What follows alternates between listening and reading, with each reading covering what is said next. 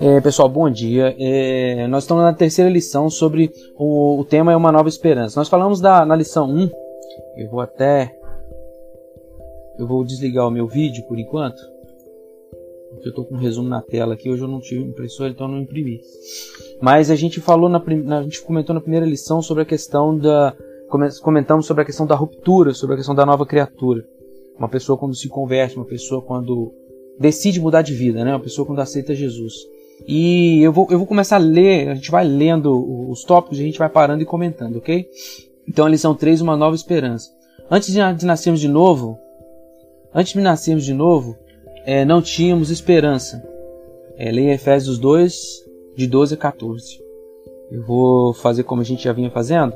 É, vou compartilhar minha tela e vou abrir a Bíblia para a gente ler Efésios. E naquele tempo estáveis sem Cristo, separados da comunidade de Israel e estranhos às alianças da promessa, não tendo esperança e sem Deus no mundo.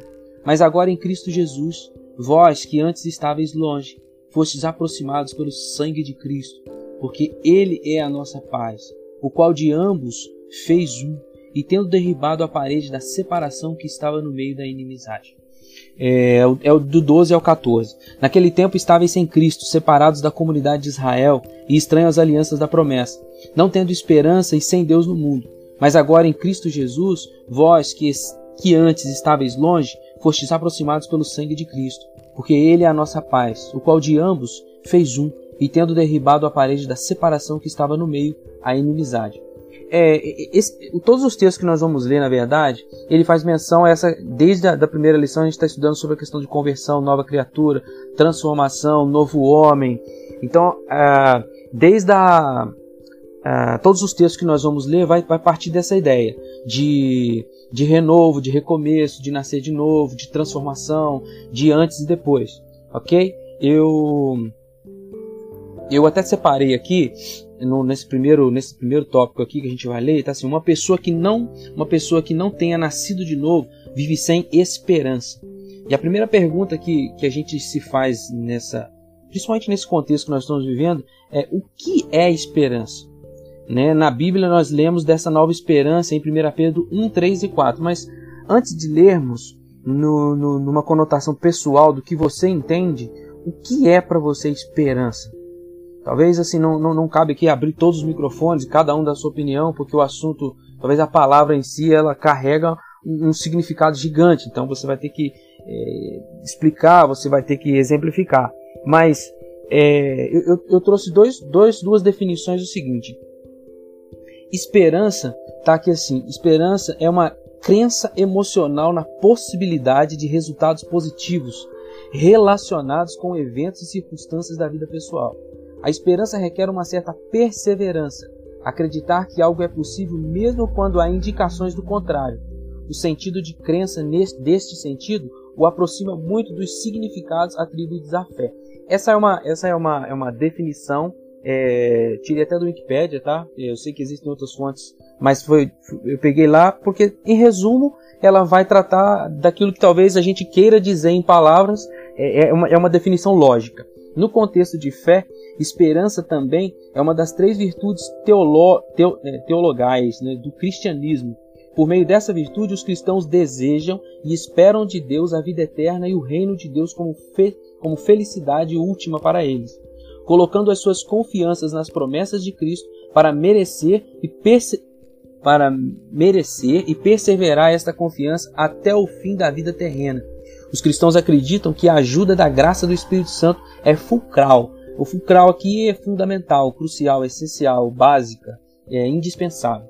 Então assim, esse é esse um, um, na nossa na nossa realidade é a questão da esperança. E é em cima dessa esperança que nós vamos trabalhar, porque uma, medida que você se converte, a esperança do cristão é a salvação, queridos. É, é você chegar ao céu. Essa, essa é a nossa maior expectativa, essa é a nossa esperança. E aí a gente vai trabalhar, ah, é, de, na princípio agora, a nova esperança frente à morte. Depois a gente vai para um segundo, segundo estágio, tá? Mas essa, essa, essa primeira parte a gente vai tratar desse assunto. Então diz o seguinte, ó. É uma pessoa que não tenha nascido de novo, vive sem esperança. Na Bíblia lemos desta nova esperança em 1 Pedro 1, 3, 4.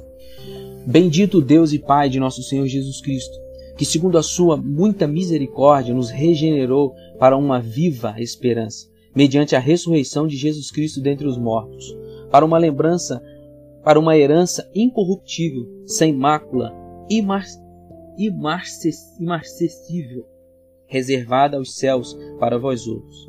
Esse imarcessível aqui, irmão, é aquele, aquela ideia, ó, um suposto derivado que não desvanece, é imarcessível, perene, sinônimo de verbete, vamos buscar aqui, em definição, é propriamente incorruptível, não afetado pela corrupção e decadência, é aplicado a Deus aquilo que está conectado, enfim. Então, é, imarcessível significa uma coisa incorruptível, uma coisa que não perece, beleza? É, devemos lembrar sempre que temos que agradecer a Deus pela nossa nova vida de esperança. Deus é o recurso da nova vida e da nova esperança. É, eu até destaquei aqui que na primeira lição nós falamos é, no, no, no, tocante à questão da ruptura. Né? Então nós devemos lembrar sempre que temos que agradecer a Deus pela nossa nova vida. A gente comentou sobre o, sobre você buscar no seu, no, no, no, seu contexto de vida o que, que aconteceu, o que, que acontecia antes de você tomar essa decisão, de fazer essa escolha e o que acontece depois. Eu sei que eu sei que às vezes parece para muito para as pessoas que não acreditam, para as pessoas que, que não não para as pessoas que não entendem, é, fica meio meio é, fica meio longe, fica meio distante você compreender e você entender é, o mundo que se abre à, medida que você se converte. Eu sempre, eu tenho, eu tenho um mineiro na sala aqui, que é uma pessoa que eu, eu conheci há um tempo atrás. A gente, a gente, a gente vinha de um contexto anterior e aí sentamos, conversamos, foi apresentado, ele tomou uma decisão, fez uma escolha e ninguém melhor que ele às vezes para testemunhar do que, que aconteceu, do, do, do mundo que se abriu. E eu digo para você assim, não é uma questão pessoal, não é a gente que tem o poder de convencimento de nada. Porque se eu pudesse explicar para as pessoas o que Cristo faz, eu tenho certeza que todas as pessoas se converteriam. A questão é que, é, à medida que a pessoa faz a escolha, que ela opta por esse, por, por esse ponto de ruptura, um mundo novo se abre para ela e o mundo novo se abrindo para ela, ela, ela, ela, ela vislumbra todo um cenário diferente, ela toma medidas diferentes, toma, é, faz escolhas diferentes e a gente vai ver isso ao longo aqui. É, assim, vamos começar aqui, ó, uma nova esperança frente à morte. Quando participamos do funeral de uma pessoa que não tenha nascido de novo e cuja família também não tenha essa experiência, é claro que não se tem esperança. É diferente para o crente. Pessoal, é, dada a ideia aqui que nós temos é, alguns visitantes na, na, sala participando com a gente, e assim, eu não quero. É, eu não quero julgar, né, não é isso, mas a, a palavra crente aqui significa toda aquela pessoa que acredita em alguma coisa, tá? Crente é quem crê em algo, ok? No nosso contexto cristão, nós cremos em Cristo Jesus, né? Então, se você é católico, se você é, é enfim, se você é, é, é, de uma, é de uma religião cristã, você automaticamente você também está vinculado a Cristo. Então essa palavra crente aqui te engloba, tá bom? Então é diferente para o crente. Ainda que a morte o visite, há esperança. O apóstolo Paulo fala disso em 1 Tessalonicenses 4, 13 a 18. Então eu vou abrir aqui, minha, minha tela já está compartilhada. 1 Tessalonicenses 4, 13 a 18. Aqui, ó. 1 Tessalonicenses 4, 13 18. Vamos lá.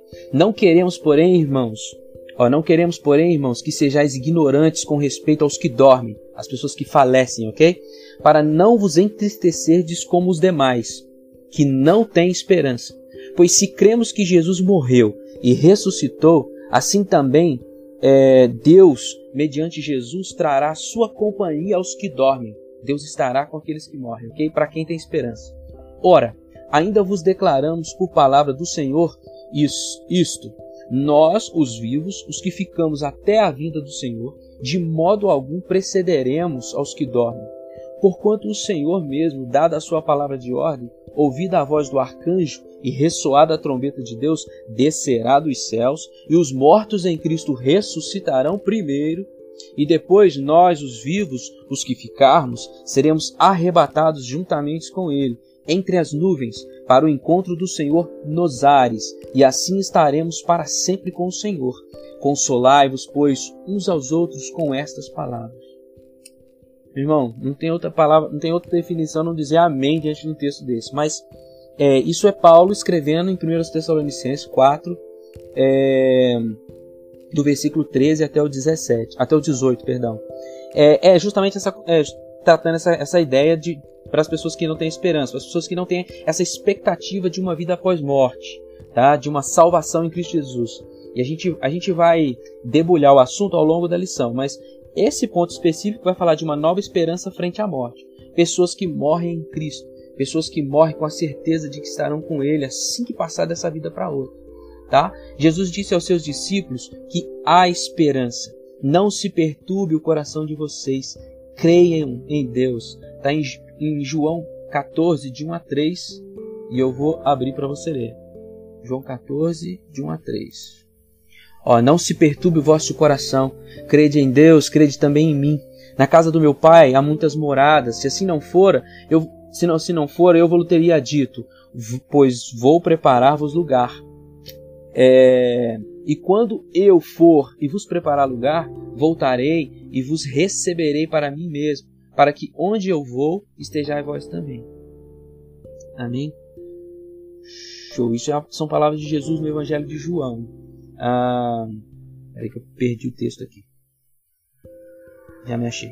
Creio em Deus. Ó, Paulo fala da esperança da vossa ressurreição em 1 Coríntios 15, de 12 a 14, do, e do versículo 17 até o 20. Eu também preciso ler isso para você. É, 1 Coríntios 15, 12 a 14.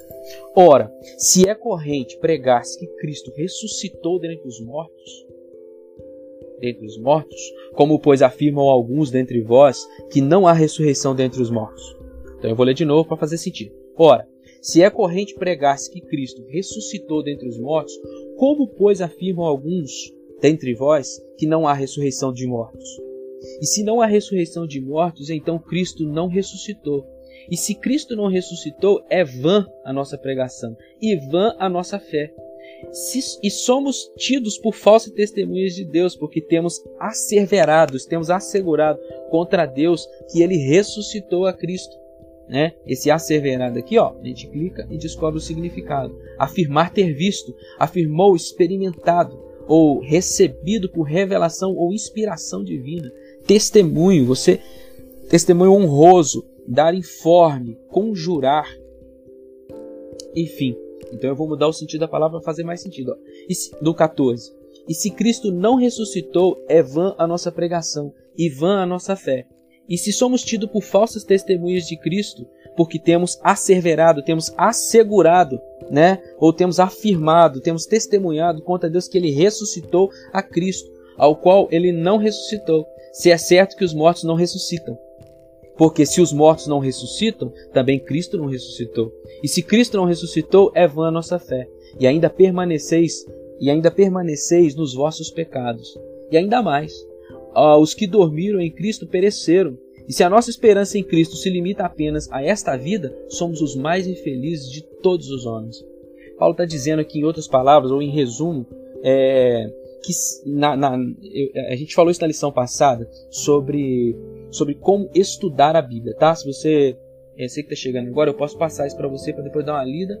E durante a semana a gente pode tá, dar até uma, uma, uma fritadinha nisso aí para você se inteirar. Mas é, falando sobre Bíblia. Então você tem que estudar o contexto desse texto aqui para você entender o porquê, porquê dessa fala. É, Corinto, não sei se você sabe, mas era uma igreja, que Paulo, uma das igrejas fundadas por Paulo e tal, e estava acontecendo um problema, e Paulo aqui ele estava fazendo uma, uma observação. Paulo está dando uma instrução aqui, Paulo está dando um puxão de orelha. Né? Existiam grupos no meio trazendo esse tipo de ideia, que, é, que não, não, não haveria essa questão da ressurreição. Então, é, Paulo vai dizer o seguinte: bom, se não tem ressurreição, nós estamos perdendo tempo. Se a ressurreição não existe, nós estamos perdendo tempo. E claro que ele usa aqui o termo físico para a gente aplicar naquilo que nós estamos estudando na nossa lição. E a nossa lição ela vai trazer de, um, de uma ressurreição espiritual. É aquilo que o, que o Wagner descreveu.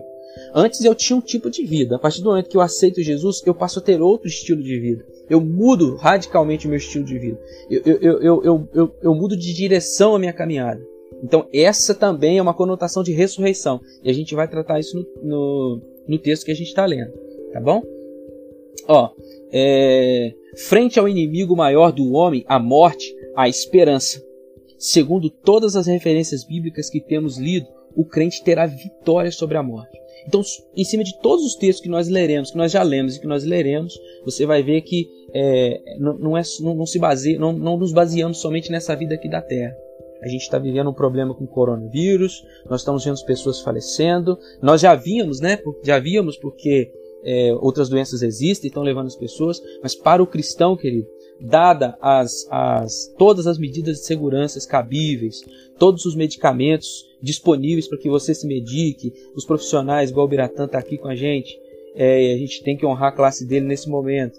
É, Deus dado inteligência, capacidade para cuidar de pessoas, dado todas essas, essas medidas que nós, como seres humanos racionais, precisamos tomar, uma vez falecidos, querido, temos que ter a certeza de que estaremos em Cristo, de que dormiremos aqui e acordaremos lá, ok? Então essa, essa eu acho que é, eu penso que é é, é, é, é, é, o fechamento, principalmente desse tema nosso aqui, uma nova esperança frente à morte. Então a gente tem esperança, tem expectativa, nós vivemos, amo viver, é prazeroso demais viver. Mas em Cristo, se dormirmos hoje, se morrermos hoje, nós precisamos estar tranquilos e sabendo, tendo a certeza que nós estaremos com Ele imediatamente. Ok? Então, a gente vai para o segundo ponto, que é o seguinte assim, ó, nova esperança na vida diária.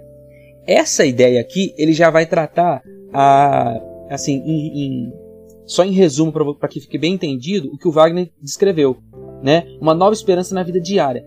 No, no ponto de ruptura, o momento que você decide, tá? O primeiro ponto, nós, nós falamos da, da, da, da, esperança frente à morte, aquelas pessoas que morrem em Jesus, né? E para nós que ficamos, nós precisamos ter essa certeza, essa confiança, essa, essa, essa, esse consolo.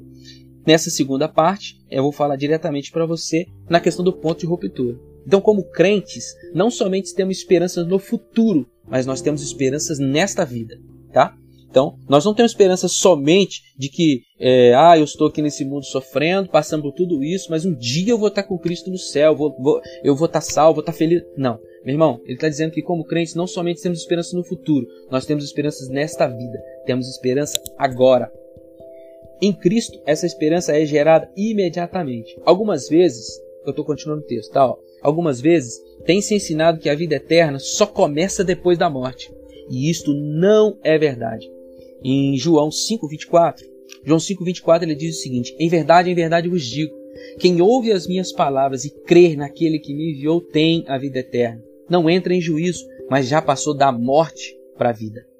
OK? Então, vamos continuar aqui. Para que você comprove quando começa a vida eterna. Este versículo nos diz que a vida eterna começa quando cremos, continua para sempre ainda depois da morte física. Ok? Então, a morte, na verdade, para as pessoas que aceitam, para as pessoas que entendem, para as pessoas que absorvem essa verdade de Jesus, essa palavra de Jesus, modelo é, de vivência de Jesus, para o cara que, que entende isso no seu espírito e passa a praticar, viver essa realidade, é, ele na verdade ele já concebeu a vida eterna, ele já recebeu essa vida eterna. E aí ele só vai continuar, ele vai vivendo e, a, e, a, e quando chegar o momento dele do, do, falecimento, né? Porque isso é um processo natural da vida, ele simplesmente vai literalmente como videogame, vai passar de fase. Então ele vai ele vai passar daqui para um outro mundo, porém continuar essa essa experiência com Cristo que nós temos aqui. Porém lá fisicamente, você vai vê-lo em forma, você vai poder abraçá-lo, né? Essa é a nossa esperança. Este versículo nos diz que a vida eterna começa quando cremos, continua para sempre ainda depois da morte física. A nossa esperança começou quando ouvimos o Evangelho e recebemos Jesus como Salvador e Senhor. Leia Colossenses 1:23. Como essa nova esperança, com essa nova esperança também há uma nova qualidade de vida do crente, tá? Colossenses 1:23. Então a gente vai abrir aqui, ó. Se é que permaneceis na fé, alicerçados e firmes, não vos deixando afastar da esperança do evangelho que ouvistes e que foi pregado a toda criatura debaixo do céu, e do qual eu, Paulo, me tornei ministro. Deixa eu meu texto aqui, vamos lá. Ele vai dar alguns exemplos agora na, na, na própria lição é, sobre essa, essa transformação em vida que, que ocorre. Vamos ter alguns exemplos práticos e aí assim se você tiver algum também, você pode, pode me interromper aqui e passar, tá bom? Vamos lá. Quando o esposo e a esposa têm nascido de novo, quando o esposo e a esposa têm nascido de novo, há esperança de um, de um melhor matrimônio. Entre, é, entra nesse matrimônio uma nova qualidade de amor. Há muitos matrimônios, abre as casais, fecha aí, infelizes, onde o esposo ou a esposa desperdiçam dinheiro em bebidas alcoólicas, jogos de azar e outros prazeres do mundo. Né? Por, essa razão, por essa razão, quase frequentemente uma esposa é, oh, desculpa, por, por essa razão, quase frequentemente uma pessoa terá relações sexuais com outras pessoas e não haverá tempo para a esposa ou esposo, nem para os filhos. É, este é o quadro de um lar sem esperança.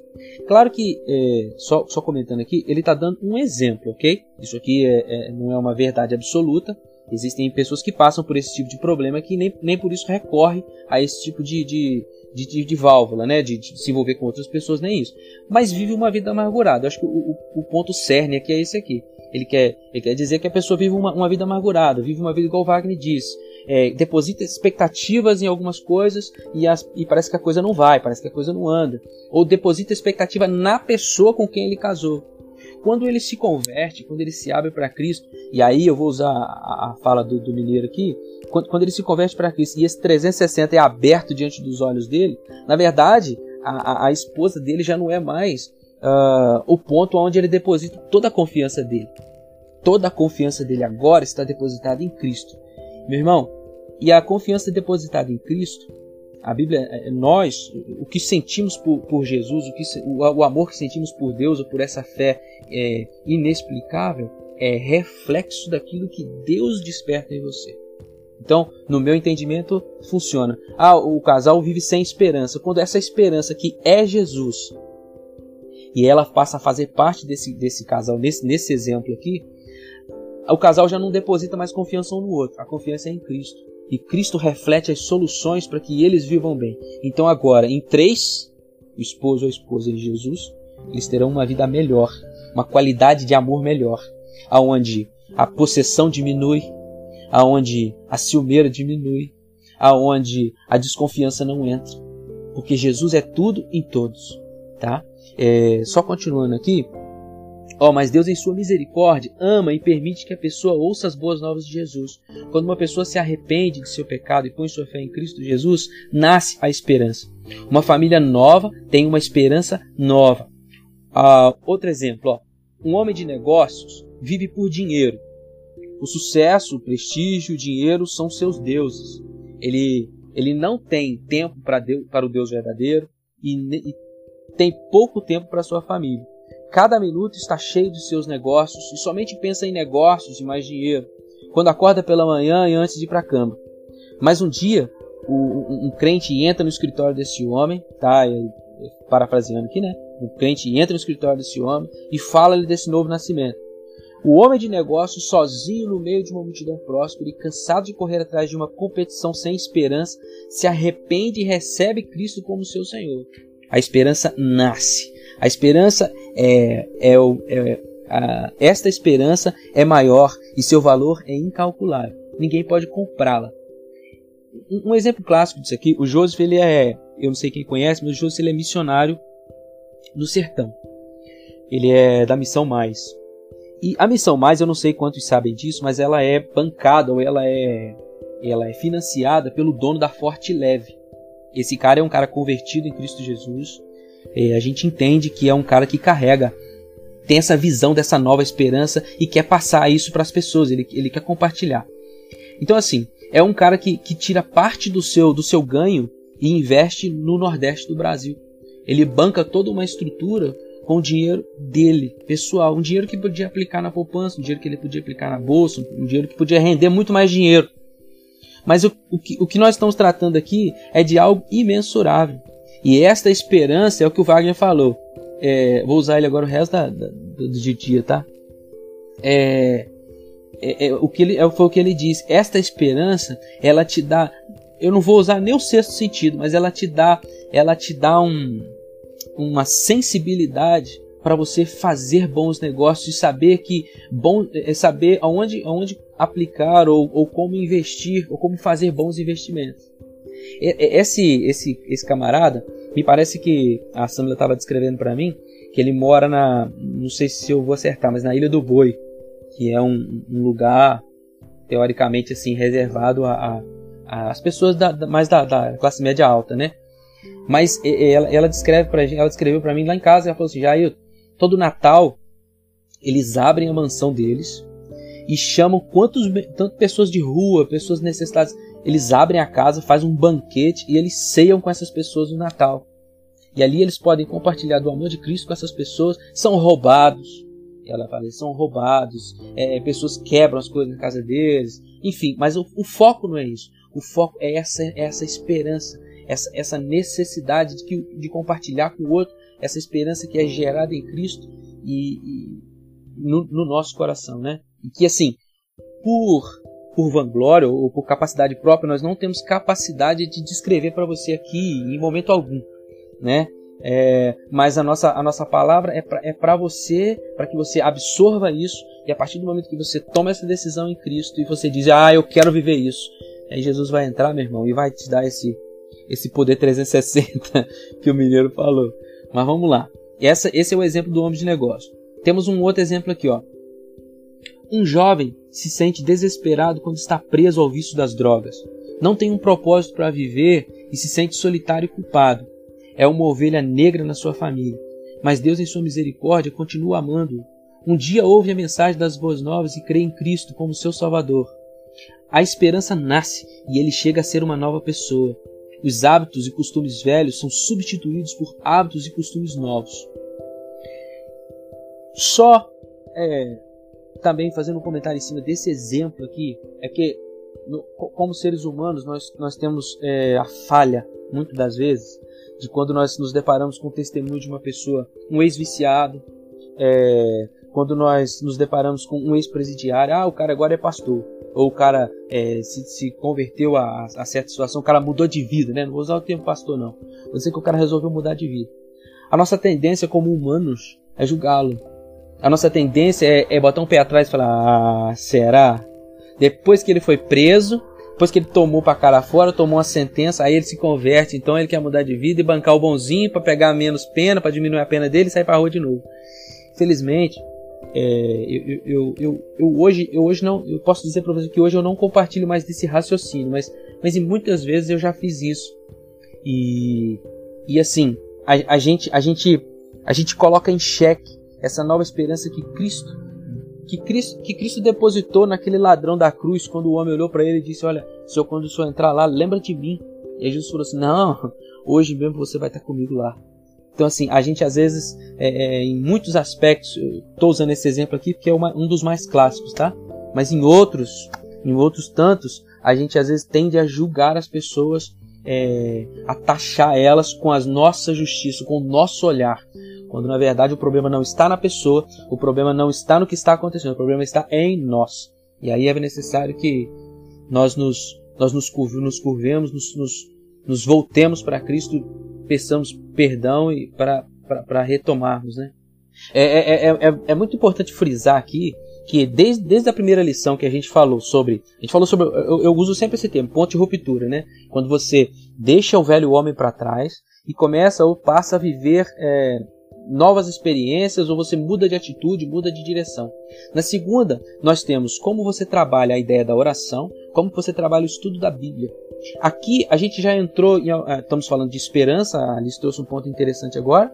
É, nós, nós estamos falando de esperança, aí ela, em cima do exemplo, ela trouxe como que a gente mesmo pós-conversão, mesmo com a, né, estou usando o exemplo da primeira lição, mesmo após a conversão. Agora eu vou usar o exemplo da segunda lição, leitura e oração, leitura da Bíblia e oração. Mesmo depois desses, dessas duas etapas cruciais, a gente passa, a, mesmo assim, a, a questionar em dado momento. Por quê? Porque enquanto o cenário está todo propício a nós, né? Enquanto, enquanto, o cenário está todo é, girando a nosso favor, fica muito fácil você acreditar, fica muito fácil você propagar essa esperança. Agora, diante de um, de, de um coronavírus, por exemplo, que tem assolado, que tem atemorizado, que tem aterrorizado as pessoas, é, não vou dizer que não, não, você não vá é, questionar a esperança, mas é, em cima do ponto que ela está dizendo. Alice, não sei para quem sabe, mas ela trabalha com pessoas que às vezes têm problemas mentais. Então, assim, mesmo diante é, de situações que aos nossos olhos é impossível, nós precisamos exercitar a esperança. Nós vamos ver ah, para frente aqui sobre quando você questiona essa esperança, é, é, é, o que, que ocorre com você na verdade, ok? Vamos lá, só continuando aqui, ó. Esses são exemplos da nova esperança que vem quando o evangelho é ouvido e se recebe a Cristo como Salvador e Senhor. Portanto, concluímos que há esperança na vida do crente aqui na terra. Seria bom lembrar que o segredo dessa esperança se encontra em Deus. Leia 1 Pedro 1, 21. A minha tela eu acho que está compartilhada ainda. 1 Pedro. Vou colocar aqui. 1, 21. Então aqui, ó, que por meio dele tendes fé em Deus, o qual ressuscitou dentre os mortos e lhe deu glória, de sorte que a vossa fé e esperança estejam em Deus, única e exclusivamente em Deus, querido. Eu citei até o, o exemplo do casal aqui, que o marido que deposita confiança na esposa e vice-versa está fadado a fracassar. Tá?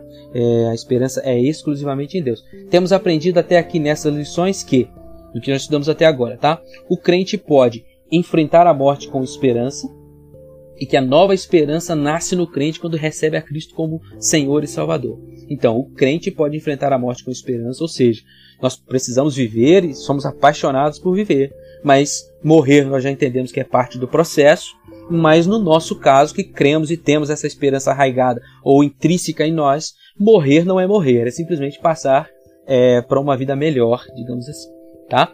No segundo ponto, a nova esperança nasce no crente quando ele recebe a Cristo. Ou seja, você concebe essa certeza quando você rompe com o velho homem e você se depara com o nascimento de uma nova pessoa de uma pessoa com atitudes diferentes, com uma pessoa com atitudes agora espelhadas em Cristo Jesus, uma pessoa que vai imitá-lo, que vai procurar viver e fazer como ele fez, ok? Uh, Paulo, ele ousadamente vai dizer, gente, sede meus imitadores como eu sou de Cristo. Então, eu costumo pensar nessa frase que nós, como cristãos, nós precisamos ousar dizer às outras pessoas, ei, faça o que eu faço, como Cristo fez. Assim como Paulo ousou, nós precisamos também assumir essa responsabilidade é, nova esperança para a eternidade.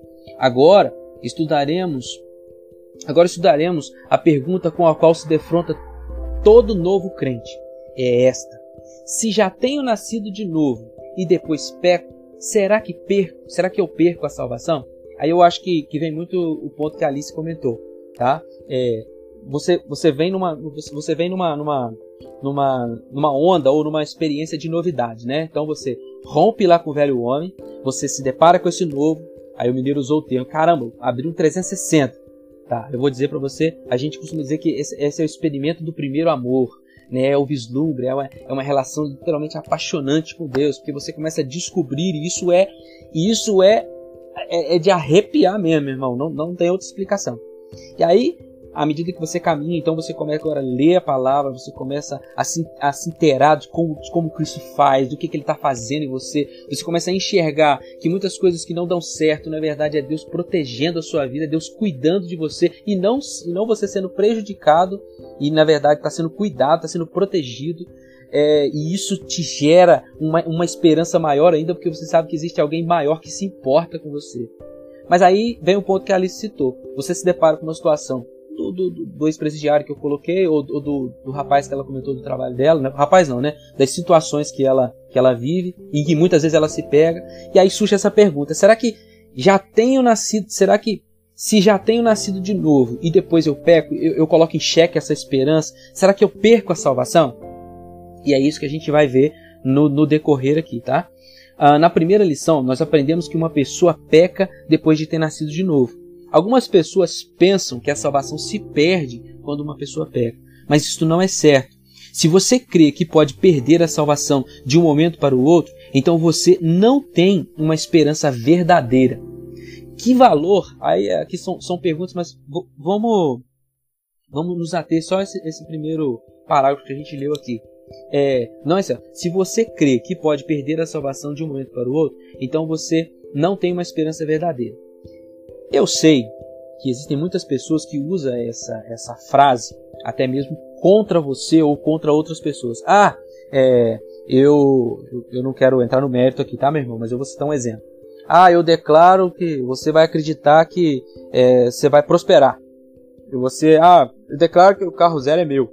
aí o carro zero não chega. Aí você vai questionar com a pessoa que falou que declarou. Aí o cara fala: Não, mas você não teve fé. Esse, na verdade, são um dos exemplos cruciais, infelizmente, no, no, contexto hoje, não vou generalizar, mas no contexto de charlatanismo que nós vivemos, de muitas pessoas que é, dizem, faz, fazem afirmações de cunho próprio, Deus não revelou nada para ela e ela está abrindo a boca aos sete ventos e falando asneira. E aí a coisa não acontece quando ela vai ser cobrada, essa pessoa ainda joga toda a responsabilidade ou carga na, na, nas costas do pobre coitado lá, dizendo que ele não teve fé, por isso que não aconteceu. Esse é um contexto. Agora, o contexto verdadeiro que eu quero passar para você é que, de fato, nesse ponto aqui nós vamos falar sobre perder a salvação é, mediante a, aos seus pecados. E aí é de fato, é, nós, nós entendemos que uma vez que você se converte a Cristo e você rompe com o mundo, querido, você tem essa esperança e recebe Jesus, você está salvo para sempre não existe a possibilidade de você perder a salvação. E aí a gente vai, a gente vai meio que debulhar isso aqui ao, ao, até o finalzinho que a gente vai, vai trazer aqui. Vamos lá, senhor. Se você, vou mito, é, eu parei na verdadeira aqui, ó. Que valor tem uma religião que não dá segurança? Eu até fiz um comentário aqui, eu anotei nos meus rascunhos aqui, ó. Segurança, ó. Com base em ensinos baseados na palavra que assegurarão é, recompensa para os que estão em Cristo Jesus, em Cristo Jesus, né?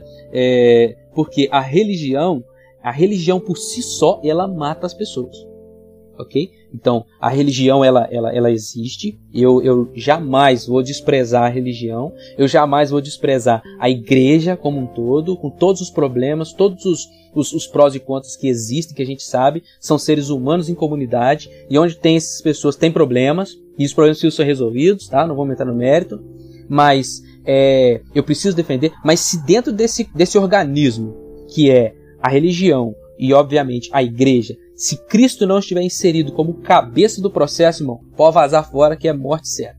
É problema. Tá? Se dentro desse contexto de religião, de igreja, é, Jesus não for o cerne, não for o centro, se ele não for o modelo, se ali estiverem pessoas criando os seus próprios deuses, ou deuses que façam as suas vontades, de acordo com os seus quereres, com o seu querer né, pessoal de cada um, é, eu posso dizer para você, sai fora que você está perdendo seu tempo, e obviamente você está fadado a entrar num processo aí de, de, de, de degradação e, e, e beirar a loucura mesmo. Então, a pergunta que fica aqui, ó, que valor tem uma religião que não dá segurança? Eu, eu, eu quero deixar isso aqui bem claro para você que religião alguma dá segurança para alguém. Só que a religião que vai pregar esse Jesus na íntegra, que vai trazer esse modelo de Cristo como único e suficiente salvador da sua vida, essa religião, ela te dá a segurança. A segurança é ela pregar essa esperança para você. Esperança de que Jesus vai voltar. Esperança de que Jesus é capaz de mudar a sua vida. Esperança de que esteja em que momento você estiver, Jesus vai trabalhar isso em você. Ok?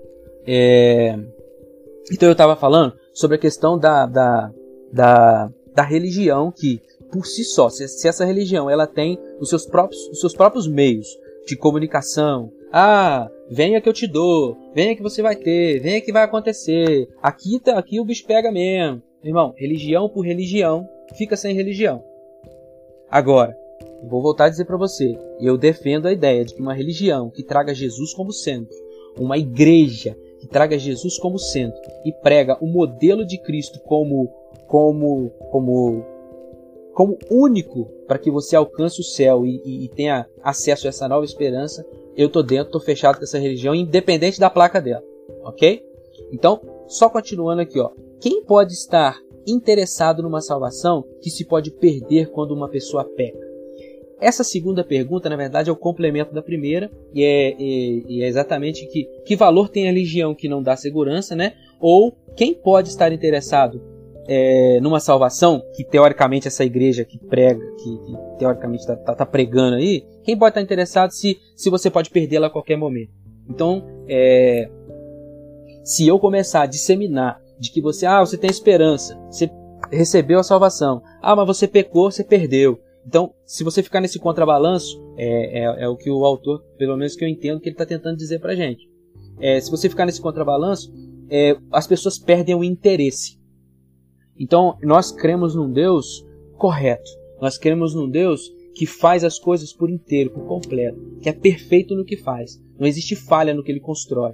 Então, eu estou assegurando para você, mediante a Bíblia, mediante a palavra de Deus, que é o nosso, o nosso ponto, que é o nosso ponto de referência, de que uma vez que você aceitou Jesus, uma vez que você se uniu a Cristo, ninguém é capaz de separar. A sua salvação você não a perderá mais. Se você aceitou Jesus e recebeu, você está salvo, independente do que vai acontecer. Agora, a Bíblia ensina que quando uma pessoa nasce de novo, não pode perder sua nova vida.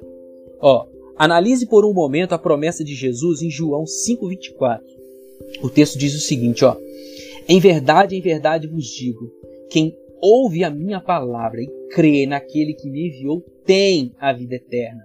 Não entra em juízo, mas já passou da morte para a vida. Então, querido, isso é, isso é Jesus falando para nós, são palavras de Jesus é, nos assegurando tudo isso que a gente está dizendo. Se você é, tomou uma decisão em Cristo, se você se associou a uma igreja, porque é necessário que você tenha comunhão com irmãos é, de uma igreja que prega um Jesus vivo, que prega um Jesus único, que prega um modelo de Cristo para a vida do crente, para a vida do cristão, irmão, é, a sua salvação está garantida principalmente nessa fala de Jesus. No momento que você rompeu e tomou esse tipo de decisão, você já passou da morte para a vida. Você já tem a vida eterna. A morte para você é só é só um, é só um, só um pular de estágio, ok? Então nesse versículo há dois requisitos que devem cumprir-se antes que alguém obtenha a vida eterna. Estes são ouvir as palavras de Cristo, crer e confiar, né? Crer é aparente confiar em Cristo Jesus como seu Salvador, Senhor e Salvador da sua vida. Então, primeiro você ouve as palavras e você acredita fielmente, ok? Quando uma pessoa faz ou quando uma pessoa fez essas duas coisas, esta pessoa tem a vida eterna, ok? Então está assegurado para você isso. O que significa a palavra eternidade? Quer dizer algo temporário? Talvez até quando, uh, talvez até quando a gente volte a pecar, né? Vou, vou repetir para fazer sentido que significa, é, o que significa a palavra eternidade? Quer dizer algo temporário? Talvez, ah, talvez até quando a gente volte a pecar, é, é, essa eternidade dure até quando você volta a pecar? A resposta crucial é não.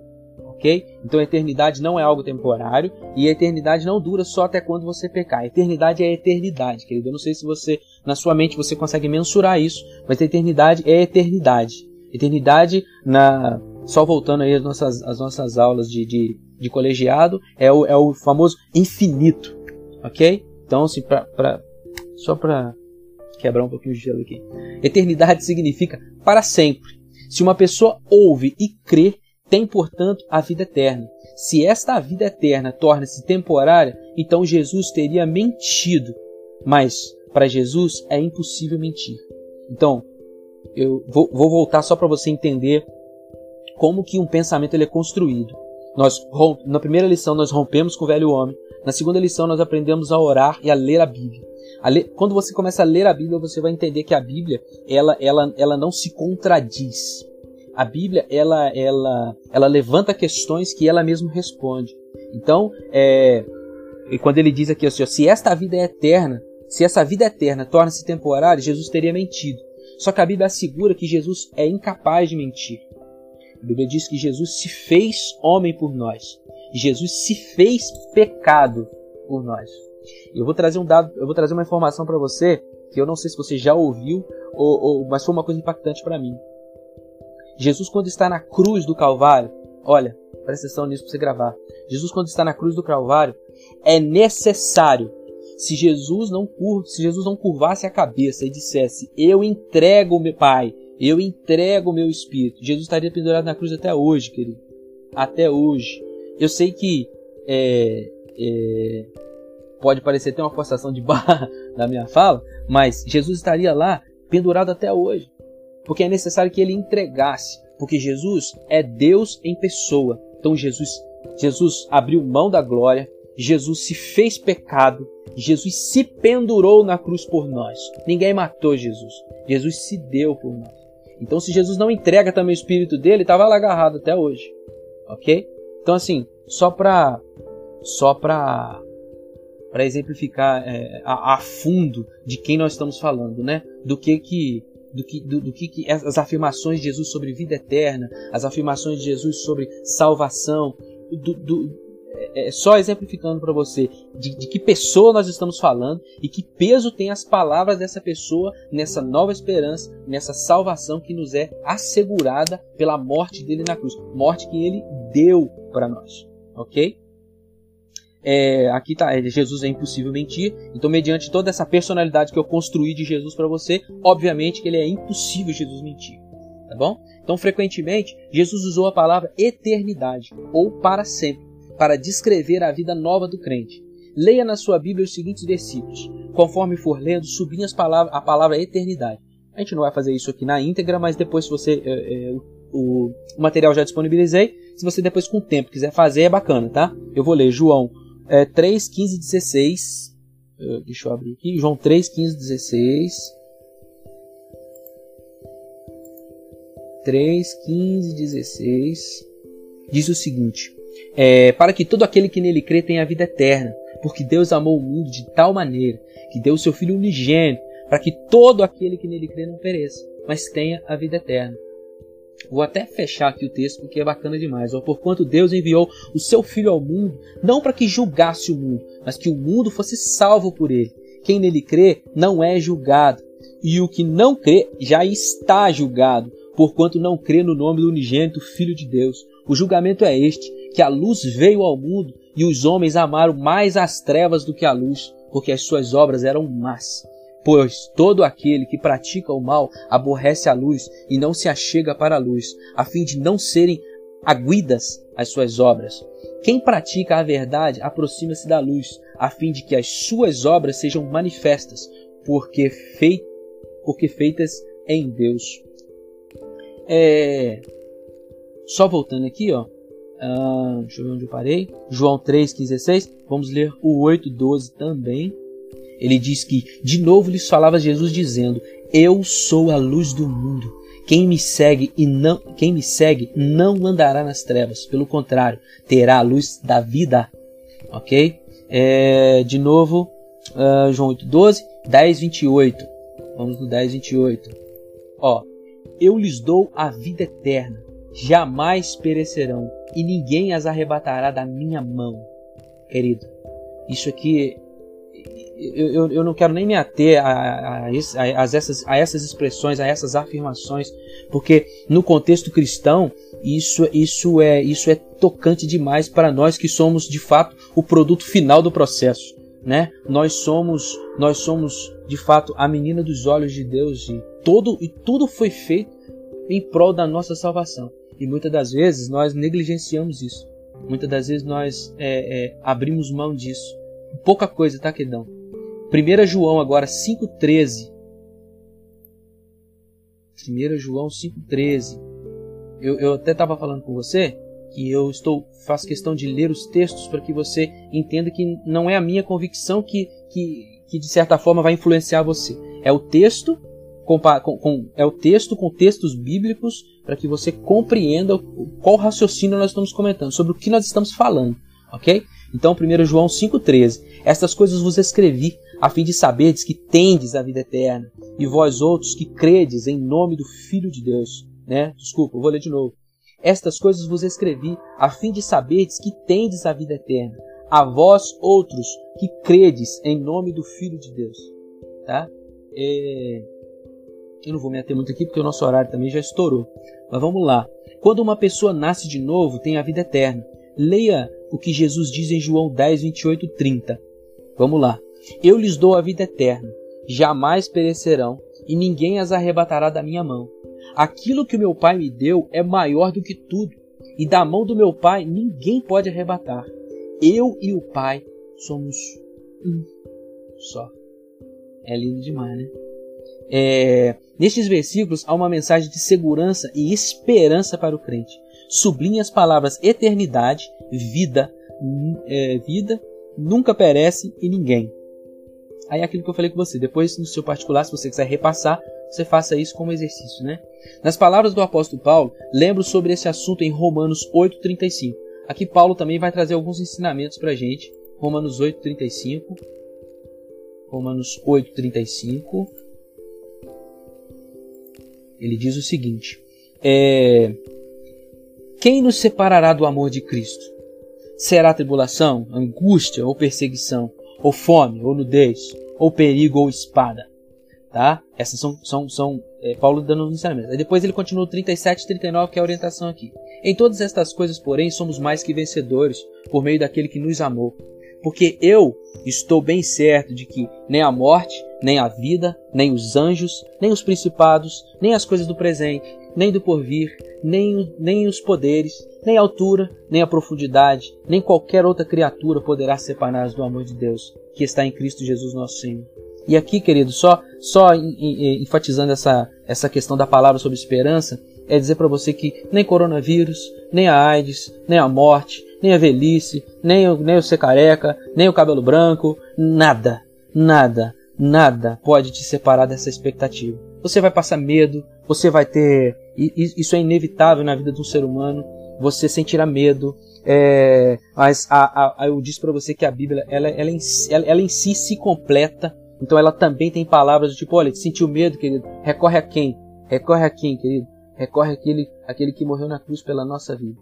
Sentiu medo, sentiu pavor, recorre a ele. O sentir medo é parte do nosso processo humano. O vacilar, que é o ponto que a Alice trouxe, é, é parte do processo humano. Eu não quero, eu não quero te, te encorajar a ficar usando isso como desculpa. Mas quando você vacilar, não fica se culpando, não, porque é, é, a gente não, vai dar muita ênfase a isso, mas o inimigo das nossas almas, diabo, satanás, do jeito que você conhece aí, ele, ele vai procurar trabalhar isso em você. Se você pecar, se acontecer de você errar e você for frisar no seu erro, ele vai enfatizar, ele vai fazer com que isso cresça em você e isso desanime você na sua caminhada. E essa não é a nossa ideia. A partir do momento que você erra, ah, você não vai ficar usando isso como desculpa, mas se você errou, já não adianta mais ficar martirizando. A Bíblia vai te orientar, Jesus vai te orientar, Deus vai dar palavras, deixou palavras do tipo: "Ei, recorre a mim, Eis a morte, né? Deuteronômio, desde Deuteronômio lá no Velho Testamento está lá. Eis a morte a vida. Escolha a vida para que você e a sua família viva bem.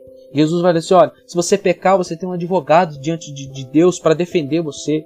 Então, não não desista diante de alguns problemas que vão surgir, que surgem, que estão eh, talvez acontecendo na sua vida, que vão que surgem, que vão surgir ao longo da sua caminhada, mas que a gente sempre entenda que essa esperança também nos dá a garantia de sempre recorrer a, a Jesus para retomarmos essa, essa caminhada nossa até então chegarmos no dia de estado perfeito, que é a salvação, que é o céu, que é, é a, nossa expectativa maior, né? Então, é, já li aqui, ó, vou continuar. Por favor, leia estes versículos é, mais uma vez e sublinhe as palavras-chave que dão segurança ao crente para a vida eterna. Depois que Paulo faz uma lista das muitas coisas com as quais o crente pode ser confrontado, ele enfatiza que nenhuma destas coisas poderá separar o crente do amor permanente de Deus. Há uma mensagem de segurança e esperança nesses versículos para o crente. Vejamos esses assuntos de uma maneira diferente.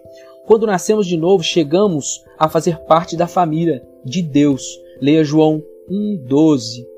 Mas a todos quanto receberam, deu-lhes o poder de serem feitos filhos de Deus, a saber, os que creem no seu nome. Então a gente já, já, já, já trabalhou bastante essa ideia sobre o crer, sobre o decidir, sobre é, o aceitar Jesus, né? Que o aceitar Jesus nada mais é do que você crer e confessá-lo como o único suficiente Salvador da sua vida. É, então são, são, várias, são várias afirmações que teoricamente você vai fazer ao longo da sua caminhada que vão levar você a essa questão da esperança que nós estamos trabalhando aqui. É, por exemplo, quando o texto, tá? Estou lendo aqui agora. Por exemplo, quando você nasce fisicamente, você chega a tomar parte de sua família, ter um pai uma mãe. Se como uma criança você faz algo errado e desobedece, isso quer dizer que isso quer dizer que você é, não é filho de sua mãe ou de seu pai? Não. Seja bom ou seja mal, você continua sendo filho deles. Essa parte aqui, queridão, vai falar sobre justamente essa questão que a gente falou sobre você errar, que às vezes você se culpar e querer é, achar que Deus não te aceita mais, que sua salvação foi perdida, de que é, você não será ouvido mais, porque você cometeu uma falha. É, ele vai falar justamente aqui. Eu estou só adiantando, porque já são 11h14, a gente começou, era, a gente já estourou nosso horário, tá? É, mas, é, é, em, em, em, em suma, esse, esse, essa parte aqui vai falar justamente isso. Dá esse tipo de exemplo. De que é, o pai, não é porque você comete um erro que seu pai deixa de te amar, ou deixa de ser seu pai, sua mãe de ser sua mãe. É, você, você erra, você volta. Em contrapartida, quando você erra, você os entristece. E aí, quando você também se arrepende, pede perdão, muda de trajetória, muda de comportamento, você também gera orgulho, né? Um orgulho bom, mas você gera um, um, um orgulho neles pelas suas atitudes. Então ele vai comparar isso à sua vida com Deus, tá? Ele vai dizer para que ele vai orientar que abra sua Bíblia no Salmo 51, leia do 1 ao 13. Eu, eu vou me privar de ler esse aqui, tá? Até mesmo por questão do horário que eu já comentei com você. Então depois você anota aí e leia. Ó, esta é a grande oração de confissão de Davi, pelo seu pecado contra Deus. Davi havia pecado, ele confessou seu pecado a Deus. Davi não pediu a Deus que desse a salvação mais uma vez, ou senão que tornasse a dar-lhe a alegria dessa salvação? Então Davi tinha perdido a alegria por causa do pecado da sua vida, mas não tinha perdido a sua salvação. Concluímos com essa lição que uma pessoa necessita ser salva, nascer de novo uma só vez. Quando uma pessoa nasce de novo, recebe a vida eterna e nunca mais será condenada, ok? Então eu quero que você é, enraize isso no seu coração, eu quero que você trabalhe isso na sua mente, eu quero que você é, é, é esforce ou trabalhe a sua mente para que para que você para que você receba isso. Deus já concebeu isso, querido. É necessário que nós também concebamos.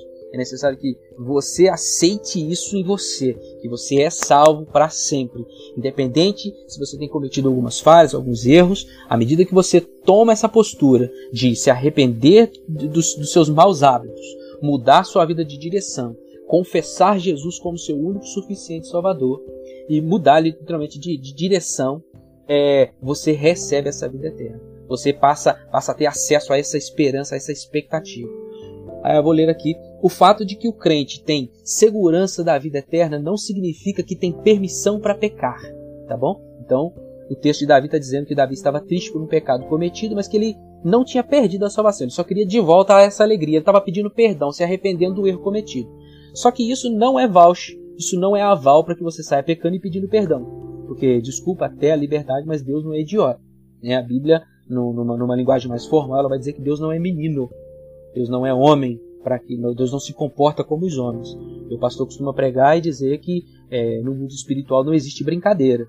Então, no, nesse mundo paralelo, né, nesse mundo, esse contexto onde Deus está soberanamente controlando as, as, as situações e, e, e, tendo ciência do que está acontecendo aqui com a gente, é, não existe não existe essa face de ah eu, eu pego e peço perdão eu, eu brinco e peço perdão eu vou ali e faço ah ele falou comigo que eu posso eu posso sempre voltar enquanto a vida é esperança então eu vou não eu, eu o fato de, de desse texto de Davi estar tá relatando que você pode sim pedir perdão e se regenerar com Deus, não é não, não te dá o aval para sair pecando. Até porque cada erro cometido te gerará uma consequência, tá? Esse texto aqui vai frisar de Davi um fato não isolado, mas é uma faceta da história de Davi. Se você for pegar, que é o que a gente aprendeu na lição anterior, sobre como estudar a Bíblia, você pegar do início de Davi, desde quando ele é ungido até o momento em que ele morre, você vai ver vários acertos e vacilos, mas você vai ver também muitas consequências dentro dessa vida de Davi de erros cometidos. Então Davi cometeu erros,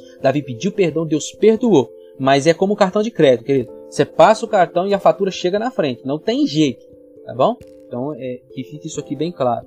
É, o fato de que o crente tenha, já, já li, um crente verdadeiro não dirá jamais. Aí abre aspas aqui, ó tenho certeza de ir para o céu, portanto seguirei pecando quando quiser. É o que a gente acabou de dizer. Tipo assim, não te dá esse aval. O fato de eu dizer para você, de, de eu falar para você que você convertido em Cristo, verdadeiramente, tá? Você recebeu a salvação e ela nunca mais será tirada de você, uma vez salvo, salvo para sempre. É, jamais te dará essa ideia, por isso que até eu acho que o autor colocou entre aspas aqui, jamais te dará essa falsa ideia, até porque o seu mundo todo muda, é, de que tenho certeza que vou para o céu, então vou continuar pecando. Se você tiver esse tipo de pensamento, aí você já pode botar por terra tudo que a gente discutiu até agora. Então você não recebeu Jesus, você não resolveu mudar de vida, você não se converteu. E essa afirmação eu posso fazer para você. Ah, seguindo aqui lendo, ó, pelo contrário, ele se sentirá constrangido e culpado se ele cometer algum erro, sendo que Deus é, sendo que Deus, na sua graça e misericórdia, nos assegura a vida eterna. Nós desejamos viver para Ele. Então, uma vez decididos viver com Cristo, nós queremos cada vez acertar mais, nós queremos cada vez nos parecer mais com Ele, nós queremos cada vez mais que Ele esteja conosco. Então, pecando e fazendo coisas contrárias à vontade dele, você se afasta dele. Né? É... Tem um, um, um, outro, só um ponto que eu quero fechar aqui. Eu vou ler a última frase, depois eu, eu tenho só um comentário paralelo e aí quem, a, gente, a gente encerra. O crente tem esperança quando enfrenta a morte. O crente tem esperança na vida diária. O crente tem esperança na vida eterna, que é segura. Então, esse fechamento ele é, ele é, ele é crucial por isso, né? Então, pegando os pontos que a gente estudou até agora. O crente tem esperança quando enfrenta a morte. Ou seja, é, eu, eu, me remeto muito ao pastor Paulo Sérgio, que perdeu a esposa agora do grupo Logos. Perdeu a esposa, o comportamento dele, as falas dele, é, o semblante dele, e a oração dele, agradecer a Deus pela oportunidade de ter casado com ela vivido com ela tanto tempo, ter poder conviver com ela. É, é um negócio diferente, querido. Então, é, o crente tem esperança quando enfrenta a morte. Eu quero te dar essa certeza. O crente tem esperança na vida diária. Né? O mineiro trouxe aí um, um, um exemplo da vida dele. E quem conheceu ele antes e quem está convivendo com ele agora está vendo essa, essa, essa, essa mudança é nítida. Tá? É, a gente continua orando pela vida dele para que cada vez ele cresça mais e, e gere frutos, enfim. Mas o crente tem esperança nessa vida diária, porque aí tudo muda, né? É, a gente não quer ficar massificando uma mesma frase, mas é aquilo que ele disse sobre uma coisa é você estar tá no, no, no, velho homem e se frustrar porque não deu certo, porque nada que você faz dá certo. A outra é você estar nesse novo nascimento, nesse novo homem e entender que Deus está cuidando de você, e que muitas coisas que não deu certo é justamente pelo cuidado, pela peculiaridade que Deus tem especialmente com você, com a sua vida. E por último aqui, o crente tem esperança é, da vida eterna que é segura, é certeira, é certeza. O comentário que eu quero fazer é o seguinte. Alguém trouxe, num dos estudos que paralelo que eu fiz, alguém trouxe a ideia seguinte, ó. Os que saem da igreja e morrem lá fora, né? Os que saem da igreja, os que ignoram, professam Jesus, tem uma, uma sequência na igreja, na vida, tem até, até bons exemplos, mas de repente essas pessoas é, morrem lá é, em, em, meio a uma vida toda torta, né? Eu, eu não quero aqui dizer o que é torto o que é certo, né? Mas eu, eu quero me basear pela Bíblia. Então, a pessoa morre lá fora, fora do convívio com Jesus, fora dessa, dessa comunhão com Cristo. Então, esse cara morre longe, a gente chama igreja, mas é dessa, dessa vivência com Jesus. Eu quero trazer um texto para você aqui que aí a pergunta fica, né? Se a salvação é para sempre, aí esse cara morreu, esse cara se converteu, teve bons exemplos, viveu na igreja, participou de boas coisas, fez boas coisas notórias que no, nos davam certeza como irmãos de que a, a, a, conversão era genuína. De repente ele endoidou o cabeção, pirou o cabeção e vazou no mundo e começou a fazer loucura de novo. E aí você fica, é fácil, fica fácil para mim, por exemplo, dizer, ah, é porque ele nunca se converteu. Ah, é porque ele nunca aceitou. Na verdade, então ele mentiu para todos nós. Ele era falso. E eu não quero, eu não quero deixar você e não quero também entrar nesse processo de juízo. ok? Eu quero deixar essa responsabilidade para Cristo, para Jesus, viver a minha vida e a minha certeza. Para isso eu tenho um texto da Bíblia para você que está em 1 João 2,19. E eu vou lê-lo aqui para você, só para a gente fechar essa ideia de que essa responsabilidade nós jogamos para Jesus, nós não vamos entrar nesse mérito. É, deixa eu ver aqui, confirmar. 1 João 2,19. 2,19. Diz o seguinte, ó. Eles saíram do nosso meio. Entretanto, não eram dos nossos. Porque se tivessem sido dos nossos, teriam permanecido conosco. Todavia, eles se foram para que ficasse manifesto que nenhum deles é dos nossos. Ok? Então, é, só para fechar aqui, eu quero eu quero enfatizar de que essa responsabilidade de dizer ah esse cara foi embora porque ele nunca foi convertido. Essa não é uma responsabilidade nossa. Esse não é um papel nosso de cristão. O nosso é de orar por essas pessoas que, que infelizmente às vezes estiveram no nosso meio e se afastaram por N motivos. É, a ideia é que nós oremos por elas. A ideia é que nós pedimos a Deus pela vida delas a ideia é que nós nos a cada dia mais olhamos para o nosso caminhar, para as nossas ações, para que nós busquemos melhorar o nosso comportamento, para que nós buscamos é, busquemos ajudar mais as pessoas do que às vezes entrar nesse mérito de que só porque o cara se afastou ou ele ah ele não tinha esperança ele não tinha eu, eu não quero ficar repetitivo, mas essa não é nossa responsabilidade. Esse texto diz bem é, sobre sobre sobre, sobre essas pessoas ou sobre alguns não serem dos nossos. mas essa é uma afirmação de João, é a própria Bíblia. Então Jesus está ciente disso, Deus está no controle disso, Ele sabe quem é, quem não é, tá? Então que nós possamos a cada dia nos amar mais, nós possamos a cada dia mais, é, como o texto diz, suportando, né, uns aos outros aí. E aí a, a Alice me ensinou que esse suporte não é de aguentar, não, tá, meu irmão? Esse suporte é de, é de dar o ombro mesmo, é de carregar um ao outro se preciso for. Independente dos erros, independente, porque nós somos falhos mesmo, tá? Então, é, independente disso, tendo a certeza de que esse dia, de que essa esperança vai se consolidar como o texto que nós lemos durante a lição, é, se não na nossa morte, se Jesus voltar, nós estivermos em vida, a Bíblia nos deu a garantia de que nós seremos transformados, transformados, para sermos então levados para o céu, para a glória, assim juntamente com os mortos que ressuscitarão, e nós seremos transformados, se ainda não passarmos pelo processo da morte, nós seremos transformados e seremos então aí é, glorificados com Cristo né, no céu. Não sei se eu posso usar esse termo, mas seremos, estaremos no céu com Ele e para vivermos eternamente, infinitamente, vivemos para sempre e aproveitarmos e sairmos dessa dessa loucura que a gente vive aqui. Tá bom, meu querido? É isso que a gente tinha para falar hoje.